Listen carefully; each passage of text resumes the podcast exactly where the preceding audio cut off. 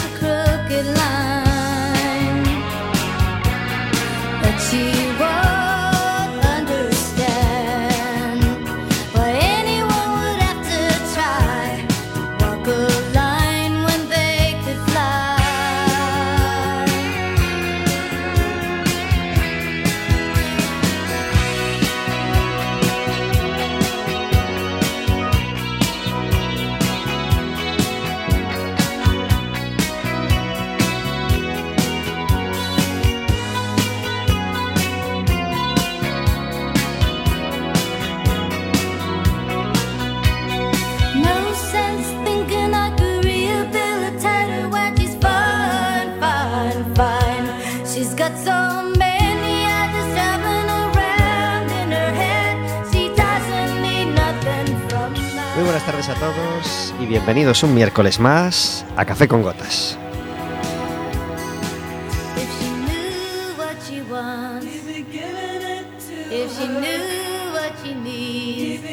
Estaremos con vosotros como todos los miércoles de 4 a 5 de la tarde en el 103.4 de Quack FM, en quackfm.org, en la aplicación móvil y como sabéis, cualquier día, a cualquier hora y cualquiera de los programas en Radioco Café con Gotas.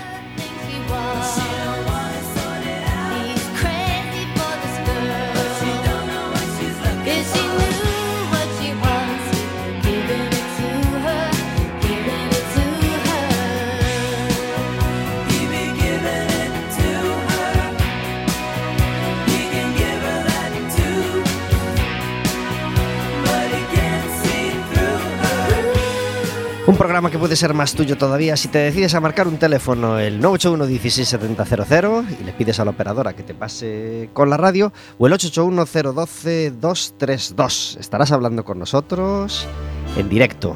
Podrás pedirnos Podrás hacerle preguntas a nuestro invitado, podrás hacernos preguntas a nosotros, podrás pedirnos entradas para el baloncesto. El pasado domingo, es decir, eh, hace tres días, este domingo, tuvimos partido en el pabellón de los deportes de Riazor. Café con Gotas estuvo allí y disfrutó de un partido estupendo. Le ganamos de seis puntos en un emocionante partido al Levitec Huesca. Y este fin de semana nos toca jugar fuera. Jugamos contra el Tau Castelló el viernes a las 8.45. Pero el domingo siguiente, que será 1 de marzo, jugamos de nuevo a las 6 de la tarde contra el Marín, derby gallego a las 6 de la tarde, justo después del derby gallego de fútbol, el Depor Lugo que se juega a las 4. Así que vaya tarde que tenéis de hermandad gallega. A las 4, Deportivo Lugo, y a las 6, eh, al ladito, salís del estadio y os metéis en el pabellón para disfrutar del Deportivo Marín. Perdón, del, del Básquet Coruña Marín.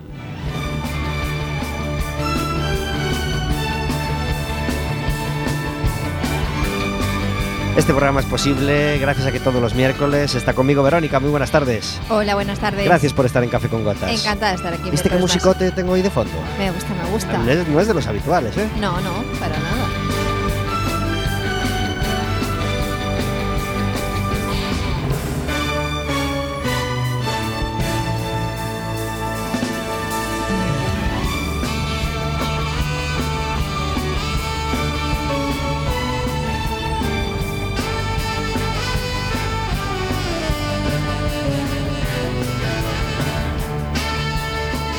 Hoy tenemos un invitado con nosotros. Tenemos tantas cosas de que hablar con él que no sabemos ni, ni por dónde empezar. Tenemos muchas cosas de que hablar con Marcos Gendre y muchas cosas que contaros. Marcos Gendre, muy buenas tardes. Muy buenas tardes. Gracias por estar en Café con Gotas. Gracias a vosotros. ¿Reconoces esta música? Sí, sí, reconozco la versión, sí. de Perlas ensangrentadas. ¿no? Perlas ensangrentadas abre hoy Café con Gotas y luego vais a saber por qué. Esta es una versión instrumental que abría un disco que se llamó La Edad de Oro del Pop Español Concierto Sinfónico. Lo grabó la Orquesta Sinfónica de Radio Televisión Española con un montón de, de artistas invitados, como este Germán Copini que está a punto de, de entrar en escena.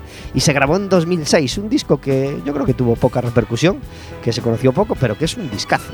Yo lo compré baratísimo, baratísimo al cabo del tiempo. Bueno, ya sabes, de esas ofertas que se encuentran a veces en las tiendas de discos y, y- y que te hacen llevarte a casa discazos por muy poco dinero.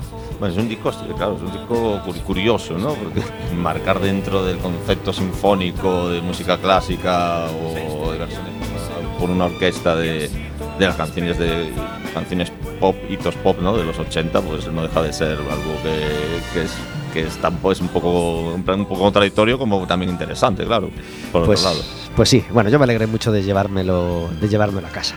Eh, vaya fin de semana que tuvimos de cultura, de cine y de, y de deporte. El domingo empezaba bien el domingo deportivamente porque a las 12 jugaba el Deportivo en el campo del Alcorcón, en el campo del Alcorcón. Eh, partido aburrido, típica patata de partido del Deportivo fuera de casa, pero ¿qué pasó en el minuto 92? Marcos.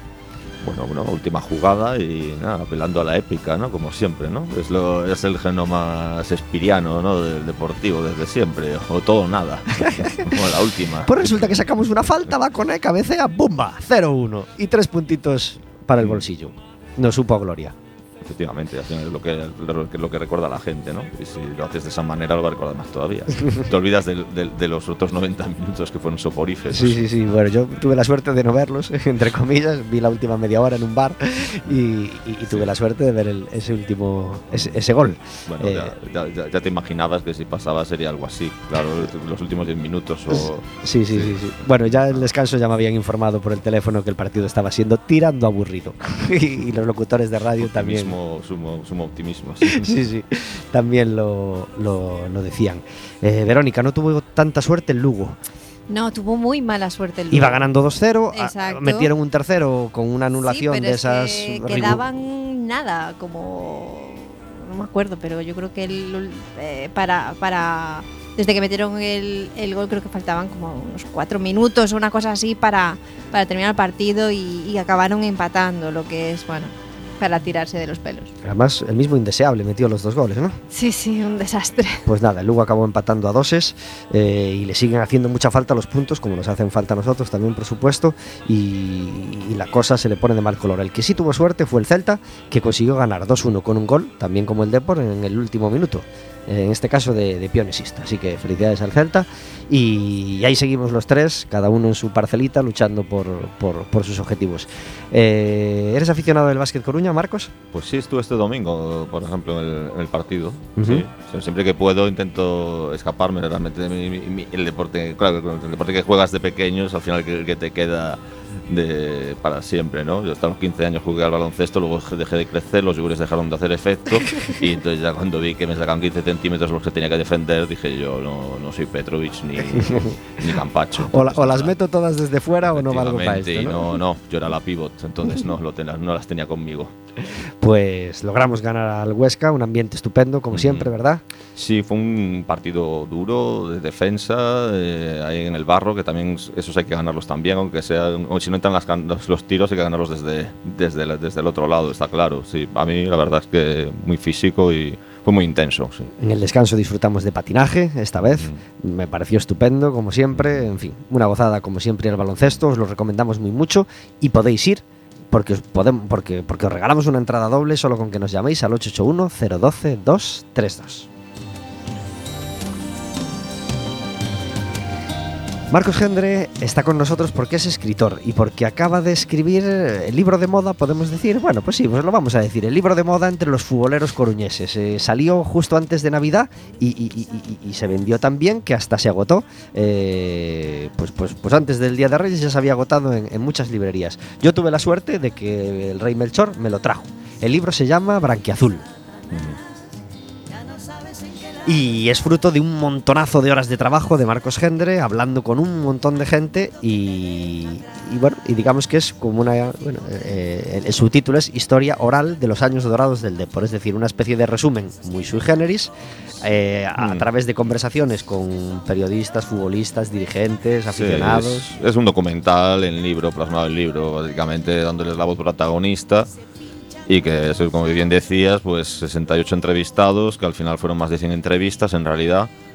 Y mucho año y medio de, de locura, literalmente, ¿no? De un esfuerzo. Todos los que trabajan dentro del periodismo saben lo que es transcribir y, y lo, y lo y lo, y el optimismo que te embarga cuando estás transcribiendo. Pues más bien todo lo contrario, ¿no? Entonces fueron muchas horas de transcripciones, de ordenar, de darle esa fluidez que yo creo que debía tener y, y ese tono también que se fuera viera la historia a través de los ojos de los aficionados, ¿no? De- Del Endoiro a, a, a- a rivales del Valencia, de Giner, por ejemplo, que, que lo entrevisté porque había defendido a Bebeto el día del penalti y me contaba cosas como que, mm, que Bebeto le pedía que por favor le dejara tocar un balón, o sea, cosas así, ¿no? O sea, esas intrahistorias dentro del propio campo a, a las intrahistorias dentro del bar, que es donde se ve el partido, ¿no?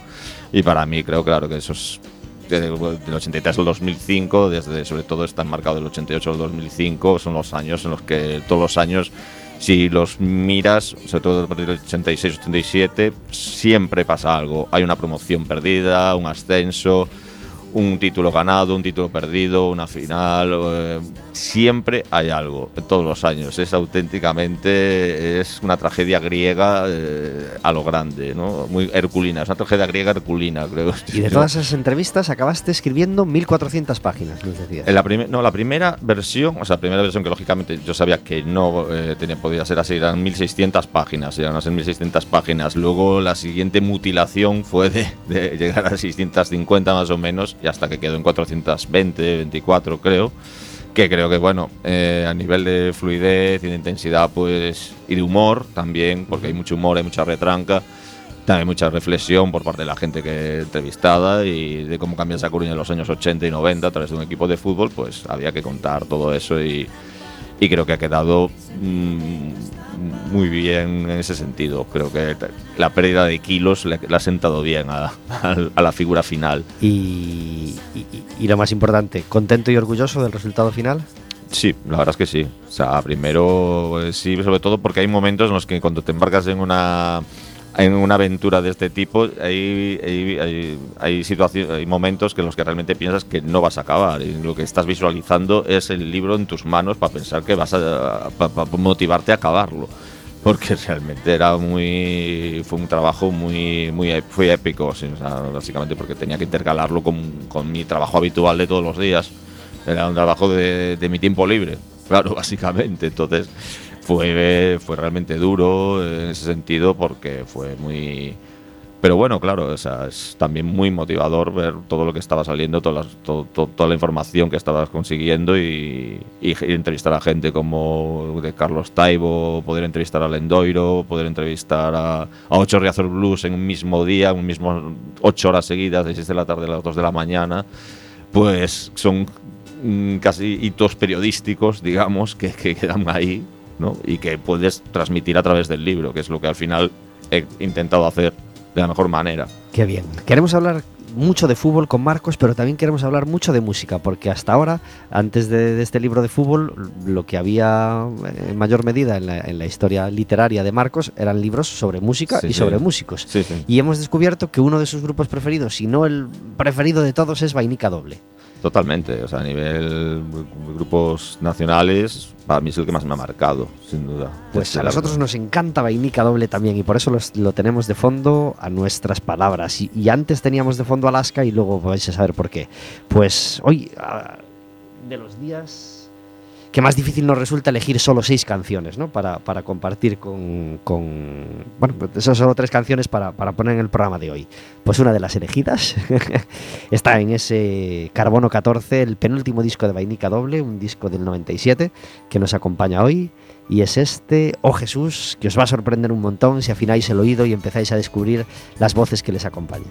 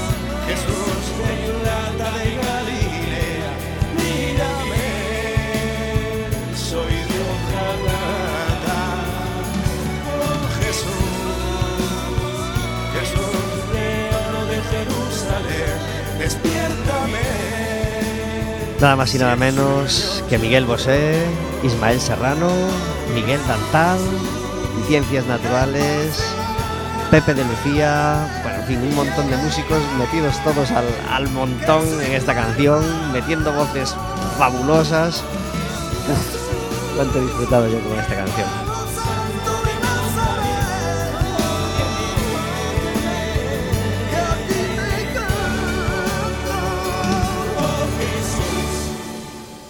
Como todos los miércoles, al otro lado del teléfono está David Taboada. Muy buenas tardes.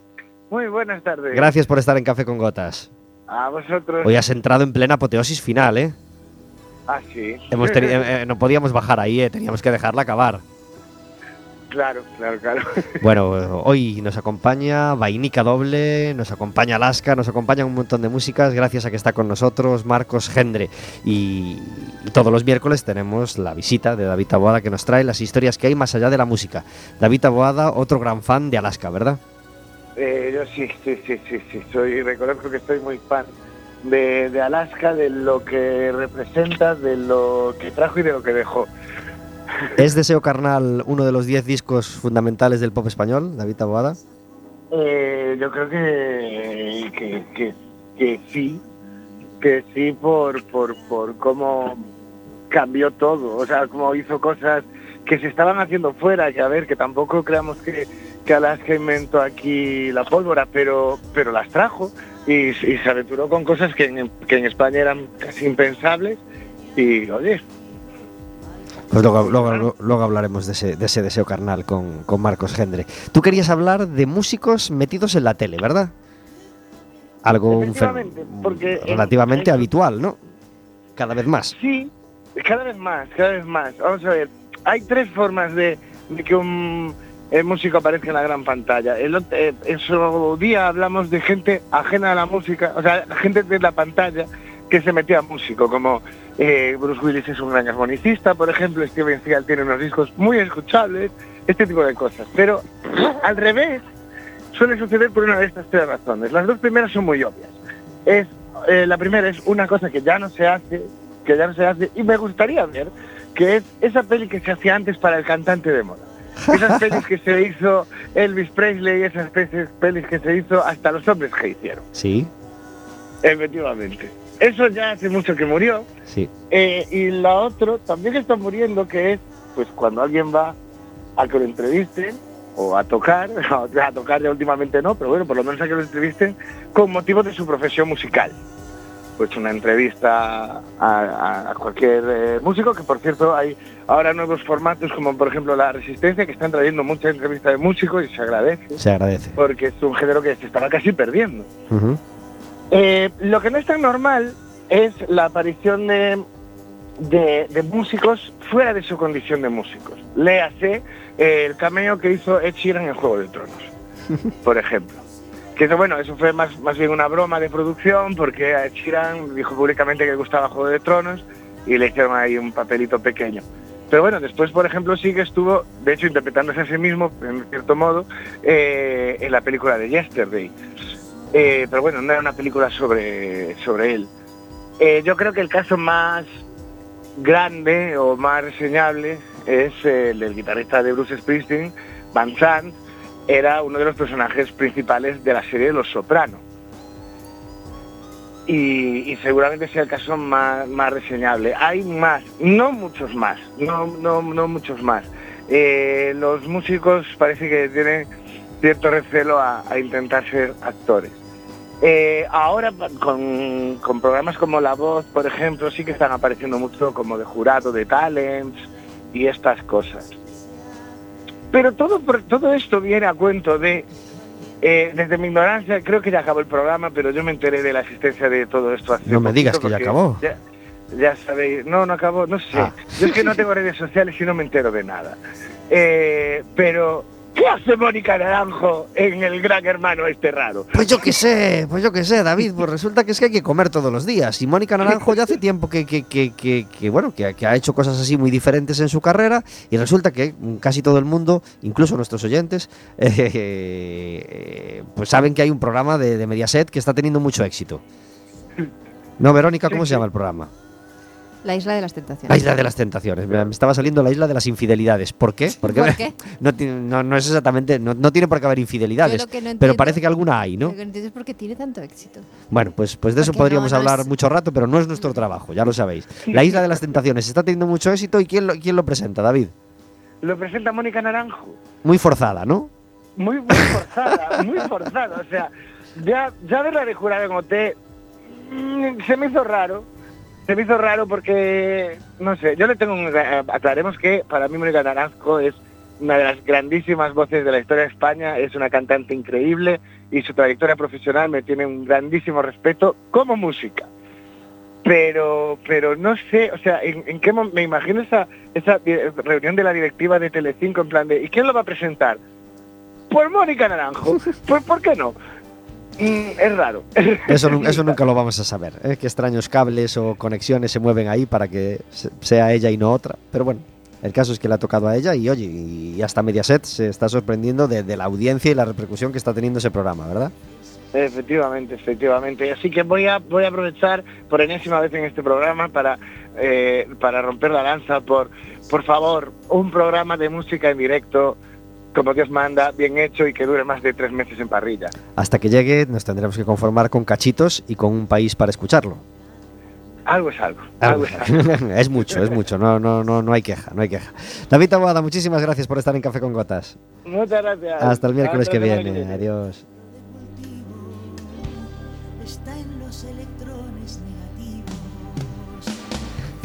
Hablando de música, 25 minutos sobre las 4 de la tarde, hablando de fútbol con Marcos Gendre y como ya hemos eh, metido el tema de la música, pues pues pues pues eh, revelemos a nuestros clientes por qué, por qué estamos metiendo Alaska en nuestra en nuestra conversación, por qué abría el programa de hoy y por qué le preguntábamos por Deseo Carnal a David Taboada, también muy muy fan de Alaska. Bueno, pues la verdad porque se me han juntado dos libros casi al mismo tiempo. O sea, la verdad que por, por una serie de decisiones editoriales pues que no he podido controlar, pues lo que debería haber salido pues dentro de unos meses, pues realmente pues se ha juntado con el libro de Branquiazul, que es un libro de la colección FM que hacen sobre discos eh, nacionales. Y en este caso, claro, el momento en que me ofrecieron lo de Deseo Carnal, es o coges la esa propuesta al momento o si se te pasa ya no te la vuelven a pedir, ¿no? Entonces, bueno, ese fue uno de los encargos extra que me, que me tocó durante este tiempo y que hice también un poco también, en cierta manera, un formato parecido al de Branquiazul, en el sentido de que, aunque sí que hay partes escritas por mí, realmente son más de 20 entrevistados eh, de Nacho Canut a, amigos personales de Carlos Berlanga, por ejemplo, o a músicos como Guille Milky Way o Guillermo Mostaza, muy influenciados por, por este disco, ¿no? Y bueno, pues fue eso, intentar montar también un documental en el que yo lo que hago básicamente es poner un poquito la voz en off de vez en cuando entre, entre una voz y otra. Y está ahí, está ahí ya eh, desde hace una semana y diez días, creo, si no me recuerdo mal. Nos decías que tú lo tenías en vinilo, ¿lo compraste tú en su día? ¿Te lo prestó No, un no, amigo? En, en- en- su día no, tenía seis años. Estaba un poco complicado. Yo, yo fu- fui, muy- Es fui- verdad. Fui, fui muy. En ese sentido, sí que fui muy rápido, porque yo me acuerdo de pequeño que odiaba cuando me ponían parchís y esas cosas de, de- de canciones para niños. Me decían, obligaban a cantarlas con el resto de los niños en el coche, estas cosas. Yo lo odiaba con toda mi alma. Entonces yo, yo, yo me acuerdo que ya con ocho años pues lo que me gustaba era Peso Boys o, y todo esto. Ya me, me alucinaban los sintetizadores y todo esto, pero odiaba todo, todo, todo, todo esto que se suponía que me debía de gustar en su momento, ¿no? Y ya en aquella, claro, Alaska ya era algo en el año 86, un- con la bola de cristal, con todo lo que fue aquellos años, era una omnipresencia absoluta, porque solo había dos canales de televisión, solo podías ver una cosa u otra. Entonces, claro, mm, eh, tenías ahí pues actuación, las actuaciones, me acuerdo, de, de- de- de- los de Red Futura, de, toda esta gente del programa, de Kiko Veneno y siempre con Alaska ahí en medio, ¿no?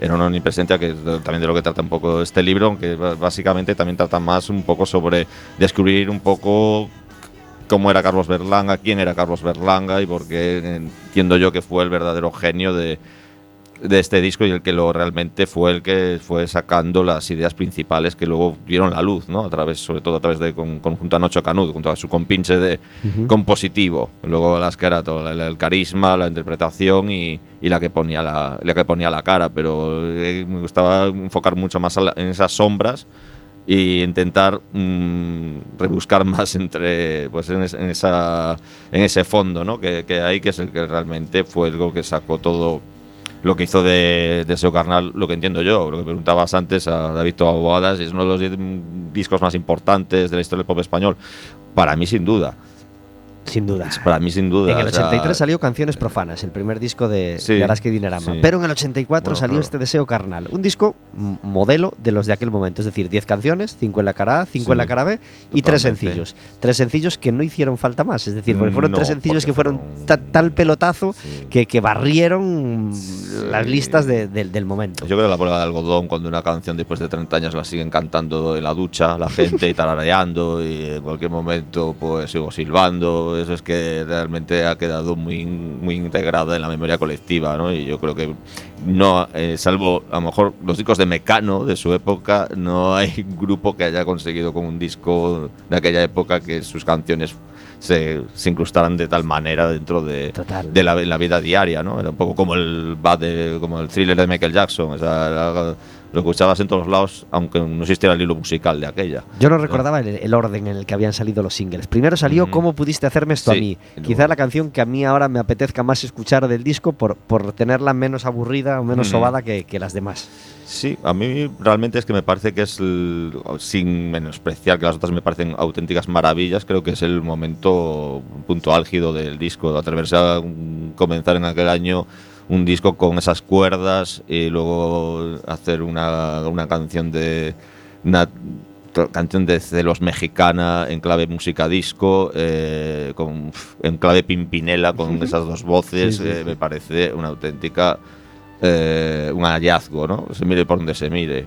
Y atreverse a sacar eso pudo- fue un gran éxito, como pudo haber sido un castañazo tremendo, como decía Rafa Cervera cuando lo entrevistó, cuando lo entrevisté para el libro, porque realmente era algo tan que no se había hecho aún aquí. Directamente se hacía en, el en Inglaterra, en Estados Unidos, pero aquí realmente aún no se había hecho de esta manera, ¿no?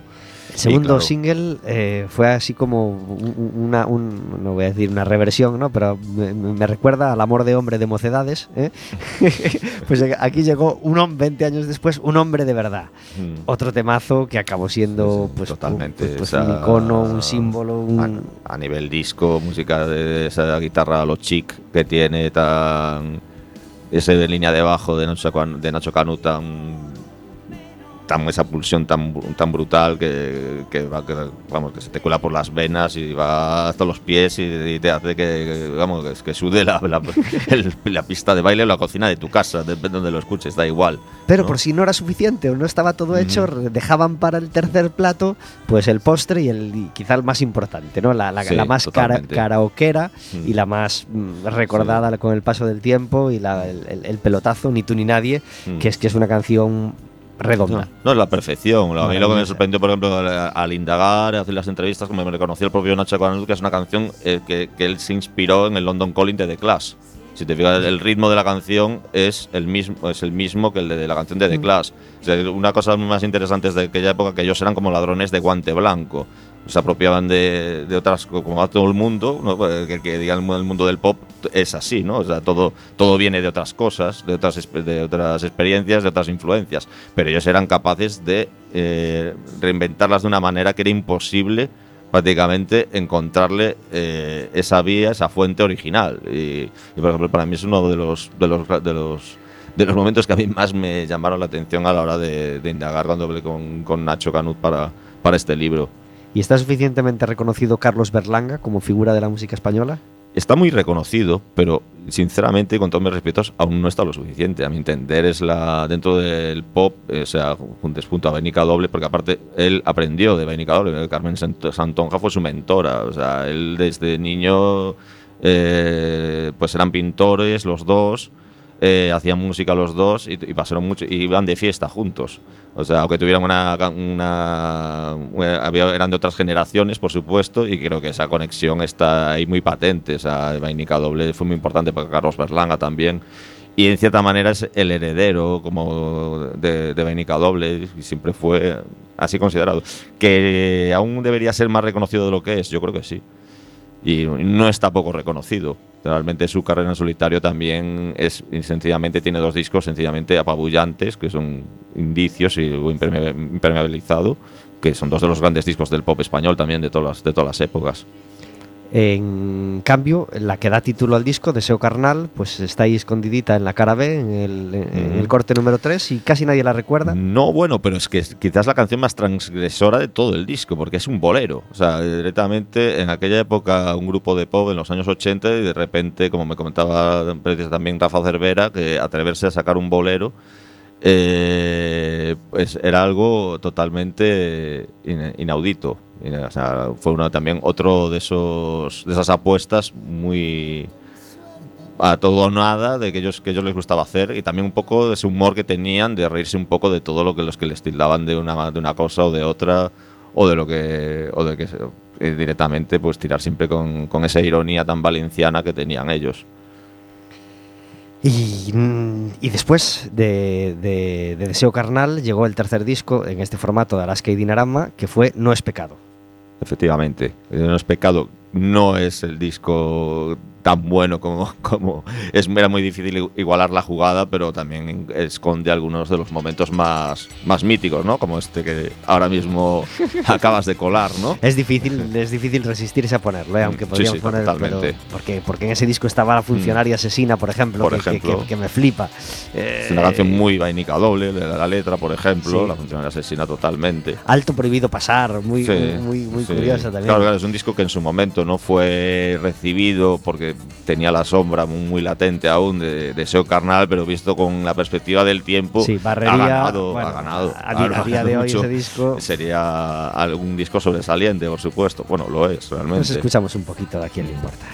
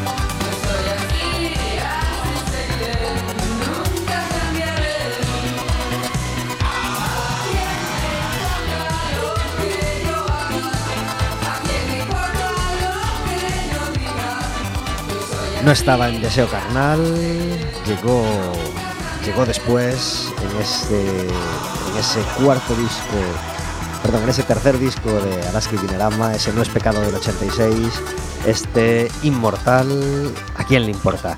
Como todos los miércoles tenemos una llamada de actualidad y cosas que van a pasar el fin de semana habitualmente, el fin de semana o el jueves o el viernes, pero esta vez es- vamos a hablar de una cosa que ya está pasando, porque hablamos de un ciclo de, de parladoiros, de, charlas, eh, que ya ha comenzado ayer y para hablarnos del tema está al otro lado del teléfono Estíbaliz Espinosa. Muy buenas tardes.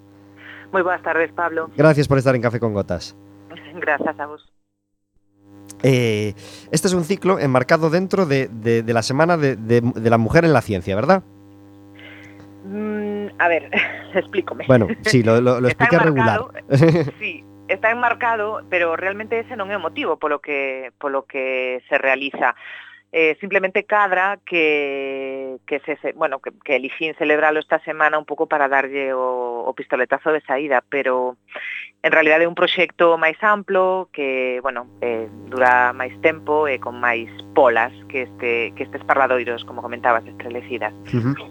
Empezou ayer en, en, en la Domus, ¿verdad? Que, sí. que parladoiro tuvimos ayer?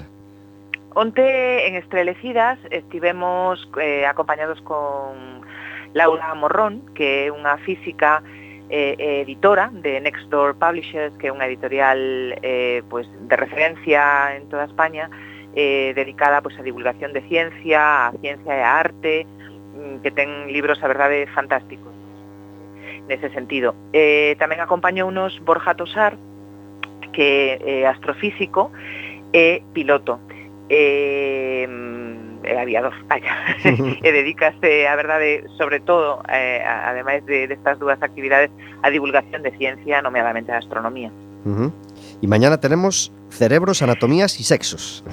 eh, sí, mañán é, bueno, os tres nomes das tres das tres, das tres charlas ou parladoiros eh, teñen así nomes con certa retranca, non? Eh, o parladoiro chamase estrelecida, que é un verbo galego, estrelecer, que significa como saída, aparecer estrelas, E cada un dos parladoiros de onde, por exemplo, foron as lunáticas, porque falaban de muller na lúa, non? E da carreira da muller na carreira espacial, eh, nomeadamente da, da muller na lúa, ou, bueno, o, o, a función que tivo, por exemplo, nas misións Apolo, que non se sabe moito, pero sí, tivo certas, certas ocupacións, pero non pisar a lúa, entre elas, eh, ou por exemplo a súa o seu re, reflexo no cine, non? como se reflexe, eh, se reflicte a muller eh, pois, eh, como astronauta ou como astrónoma en distintas películas non que Borja Tosar analizou. Eh, mañán, que temos o de Descerebradas, que é outro nome así un pouco eh, con retranca, eh, efectivamente fala de eh, pois, os, os cerebros, segundo sexo, anatomía, eh, e segundo a ciencia da literatura. E para iso contamos pois, con expertos, eh, voces creo que de primeiro nivel, como son Castro Ribadulla, que é profesor da Universidade da Coruña e tamén investigador en Neurocom, eh, Marilara Aleixandre, que é unha recoñecida escritora en lingua galega, eh, tamén bióloga e, e, e feminista, e Joana Magallans, que é bióloga e experta en ciencia, e arte e perspectiva de xénero. E o Benres haberá outra charla. Y sábado a las 12, jor- jornada familiar, ¿no? Como? El- Y el sábado a las 12, la sesión familiar. non, esa ainda non a contemplamos este ano. Bueno, yo lo decía. O Benres será a última charla que será Lingoreteiras, eh, con Débora García Bello e José Edelstein falando sobre escribir e publicar ciencia divulgación de ciencia en Galicia en España.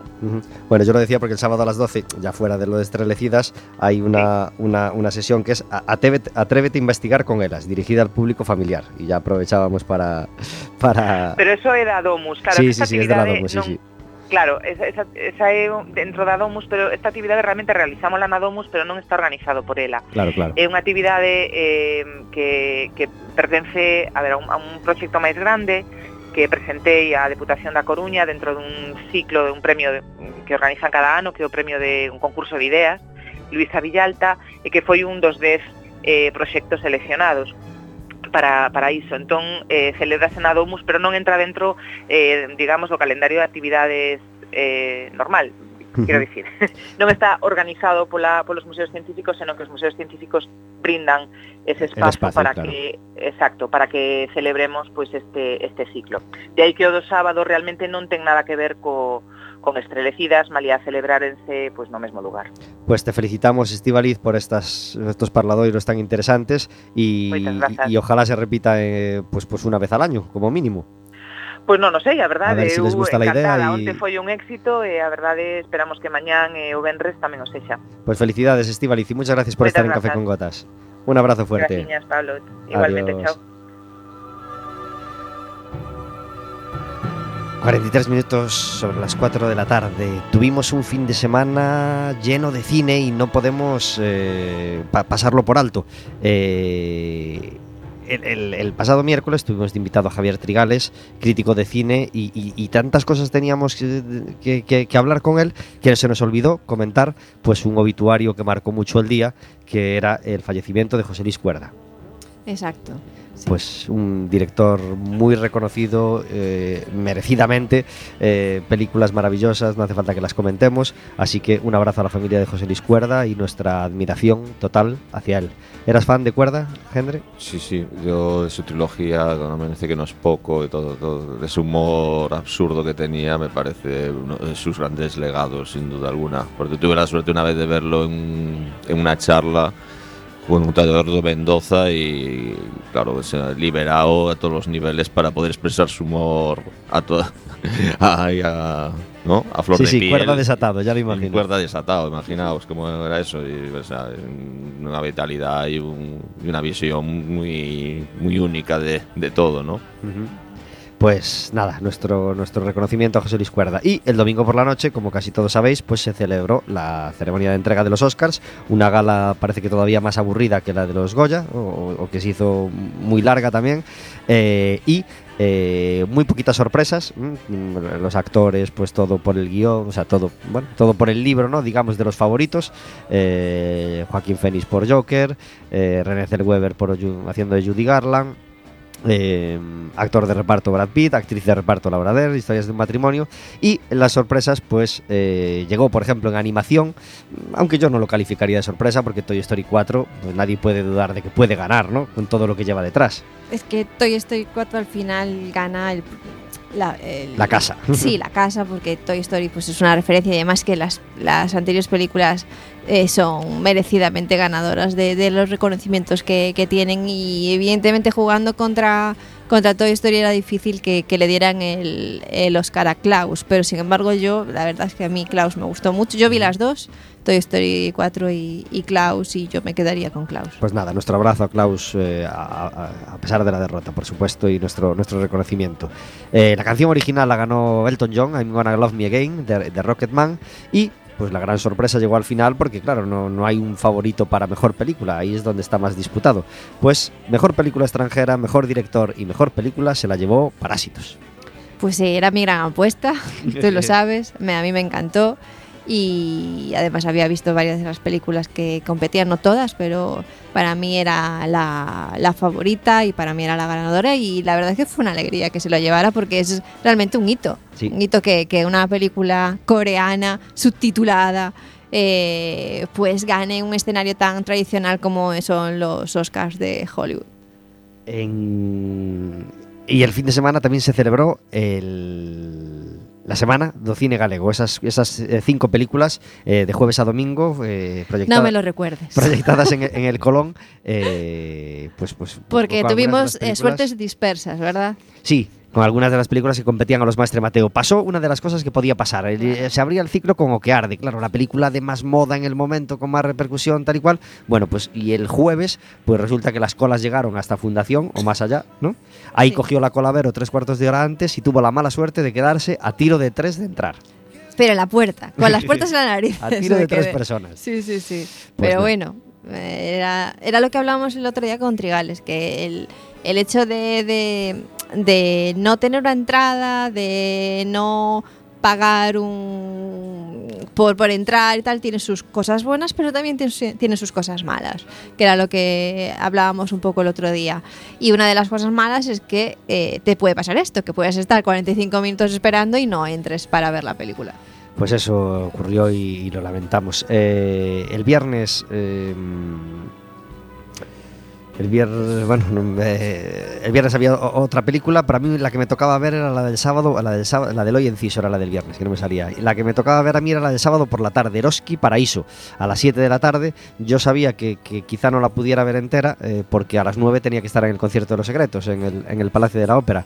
Eh, vi pues, pues, pues la primera hora de la película, porque antes hubo un corto de, de- Jorge Coira, eh, fantástico, y el corto se llama Matachín, con, con un Zaera y un Tosar muy, muy jovencitos en el, en el 99, y después vi Eroski Paraíso, película que tarda en arrancar, pero que después tiene una media hora absolutamente fantástica, fantástica. No pude ver el final, así que no puedo dar una opinión global de la película, pero ya solo con lo que vi me parece una película muy recomendable y muy original. Así que mi, abrazo a Chévere, que estuvieron aquí en Café con Gotas ya dos o tres veces, eh, otros años, y, felicidades por ese Eroski Paraíso.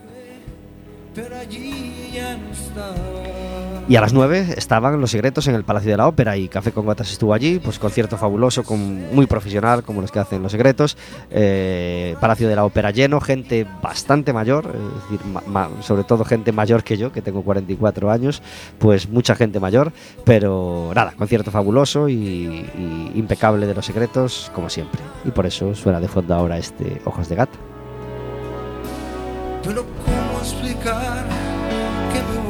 Marcos, ¿viste Parásitos? Sí, sí, la vi en el cine y volveré a ver, porque básicamente es que es mi director favorito ¿Sí? del siglo XXI, Bong Joon-ho. O sea, tanto películas como Memories of Murder, creo que es la mejor película del siglo XXI, sin duda alguna. Eh, The Host me parece otra, otra- otro hito, otro hallazgo de géneros, mezclado de una manera totalmente inteligente, natural, que, incluso sus películas, digamos, menores, a mi entender, que pueden ser Snowpiercer o Mother, me parece que están muy por encima de, de la media habitual. O sea, que es un director con una, con una con una visión, con un estilo con muy marcado, pero al mismo tiempo muy cromático y, y realmente, bueno, la última película Parásitos es que, que- que yo, yo no más no puedo decir que lo que de lo que aquí de lo que se ha comentado, ¿no? Señores Me de las editoriales, entonces, que estéis pensando en aprovechar el rebufo de Parásitos para hacer un libro sobre el director. eh, Marcos Gendre tiene mucho tiempo libre. No, no, no, no, yo no tengo tiempo libre. Yo tengo días de 24 horas que deberían ser de 36 o 48. Pero tienes bueno. que comer y tienes Claro, que trabajar. sí, Entonces, señores no, no. que quieran encargar y pagar bien un libro sobre el director de Parásitos, Marcos Gendre, quizá No, aceptaría no. ese reto. Buf, no. ¿No? No, no, no, porque ahí, ahí cuando hay que meterse en un proyecto hay que, si yo a nivel cinematográfico, si tengo mis conocimientos, soy mi fan, eh, lo he seguido, hasta he estudiado algún año guion y dirección hace mucho tiempo, no, no acabé, pero realmente sí que podría, pero no creo que, creo que hay gente mucho más apta y con, con muchas más ideas que para poder llevarlo a cabo. En ese sentido, por una vez voy a decir que no. No. Bueno, a pesar de, de las, de las múltiples bajas, eh, sabéis que hay diferentes empresas y compañías que, que han dicho no acudiré al mobile, eh, han decidido que sí se va a celebrar el mobile. Así que, Vero, tú y yo vamos a ir al mobile. ¿Qué me dices? Sí, tú y yo vamos al mobile. Ya que no van los demás, vamos Claro. a café con gotas, ¿no? Ahora que está de moda decir yo tampoco voy, pues Café con Gotas sí va al, al Mobile World Cup. Y ¿Te Mar- imaginas hacer un programa desde allí? Desde el en directo. mobile, caray. Ah, sería estupendo. Con mascarilla. O sin ella. lo Sin que- ella. Ahí. Marcos, tú vas al Mobile también, ¿no? Eh, ¿Confirmas? sí, eh, sí, Sí, sí, yo, ya yo- ya sabes que yo, yo me apunto a todo. Pues vamos al Mobile. Si no quiere ir nadie, nosotros sí vamos al Mobile. Es broma. 52 minutos sobre las 4 de la tarde. Se nos agolpan las cosas de las que, de las que tenemos que hablar antes de que se nos, de que se nos, vaya, el, de que se nos vaya el tiempo. Eh, que esto no quiere decir que no podamos traer a Marcos Gendre otro miércoles con otra excusa y, hablar más detenidamente de música, de cine, de, de- de fútbol y de, y de muchas cosas. Pero yo tengo muchas dudas, muchas dudas, muchas preguntas que se me ocurren eh, sobre, sobre Blan- Blanquiazul. Y una es, de todas esas personas con las que hablaste, ¿con quién te encontraste más a gusto, más cómodo? ¿Con quién te dio más gustazo el hablar detenidamente y recoger esas opiniones? Pues, eh, pues casi me quedaría con, con Nieves Valcárcel, que es la, es la persona que estuvo eh, haciendo, bueno, lleva 55 años de socia. Me llevaron, quedé con su hijo, eh, su hijo también sale en el libro, que su hijo es Azor Blues desde los años 80. Y me llevaron a su casa un, un domingo por la mañana, estuve con ellos en el salón, pues un ambiente totalmente familiar y pues, de una persona que, claro, está contando todas sus vivencias durante 54 años. Caray. Eh, fue mu- muy emotivo, la verdad, para mí. O sea, más allá de entrevistar a otra gente como Fran o como el mismo Augusto César Lendoiro o como o gente como Rodri Suárez, que te dio mucha información, pero realmente la más emotiva para mí fue sin duda alguna la de la de Nieves Valcárcel y también agradecimiento. Incluso hicimos un pequeño homenaje en la presentación que hicimos en el FNAC del libro. Le invitamos sin que supiera nada, pero bueno, hicimos una pequeña mención al final para que la gente pues le hiciera un pequeño homenaje por todo lo que esos años eh, cosiendo pancartas para los Riazor- para los Blues durante mucho tiempo y porque claro, una persona que 55 años ahí siendo bien. mujer en un ambiente desde el principio tan tan tan de hombres, ¿no? Pues haber encontrado su hueco y haber seguido como hasta ahora y viendo cómo, cómo ha cambiado todo durante todo este tiempo, creo que es digno de elogio. ¿Qué, qué puede hacer eh, la gente que nos esté escuchando y quiera saber más cosas de ti, Marcos, que quiera comprar alguno de tus libros o que quiera hacerse con este último Branquiazul? ¿Hay algún lugar en internet donde, donde puedan Mm. acudir? Sí, bueno, la editorial, editorial Contra, tiene la web, es donde se puede comprar el libro directamente. Luego en Coruña, por ejemplo, la gente de Coruña, pues, em, bueno, iba a decir en todos los puntos de venta de librerías está, pero bueno, puedo decir que Volumen está en Berbiriana, es una librería que está cerca de María Pita, siempre está, que digamos que como hice la primera presentación del libro, la hice allí, pues queda un poco como la librería oficial, ¿no? De, del libro, y, o sea, y siempre va a estar. Y luego sí, sobre todo para la gente que lo quiera comprar por internet, porque he preguntado a mucha gente fuera de Galicia también, porque mucha, con toda la migración gallega que hay, y que también se habla de todo esto, pues creo que es interesante pues que sepan que por internet también se puede, no hay problema. De todo, de, de todos, hablábamos de la, de la persona con la que te dio más gusto hablar. Mm. ¿Y la persona que más novedades te contó o más cosas que, o- que te contó Ujú. más cosas que no supieras o más cosas que te sorprendieran? Uf, es que hubo varios. A ver, futbolista, ninguno, eso seguro. Eh, solo tiene su ley del silencio, aunque sí que es verdad que con José Ramón fue una entrevista muy, muy, muy provechosa y me contó muchas cosas, cosas internas de cómo se vive un partido de fútbol antes, cuando sabes que se va, te vas a jugar un ascenso y 30.000, toda una ciudad está pendiente de ti, de ti, contando como gente vomitando en el vestuario antes del partido, antes de salir al campo, ju- jugadores, o sea, es, o sea, de la tensión, o sea, me parece a nivel de jugador sin duda fue el que más, mm, más me ofreció. Luego yo diría que a nivel de, aficionados, por ejemplo, yo creo que fue que más me sorprendió, o que más que me sorprendió, fue que me, me concretó cosas que yo ya más o menos me imaginaba, fue Carlos Seco, que es, un, una persona que fue la que más me ayudó a la hora de poder hilar el libro y de, y de llevarme hacia el resto de sus compañeros, de toda esa generación que se, que se iban, pues tiraban ahí un bus y se iban a Santander todas las horas que hicieran falta y se tenían que dormir en un cajero automático a, a 5 bajo cero, pues se dormían a 5 bajo cero, claro.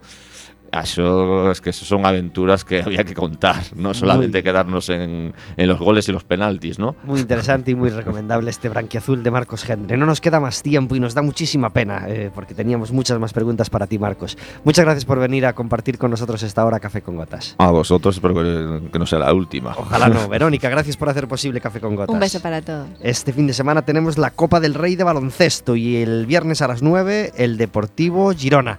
El próximo miércoles estaremos de con vosotros en el 103.4 de Quack FM, en quackfm.org y en la aplicación móvil y todos los programas en Radioco. Hasta el miércoles que viene.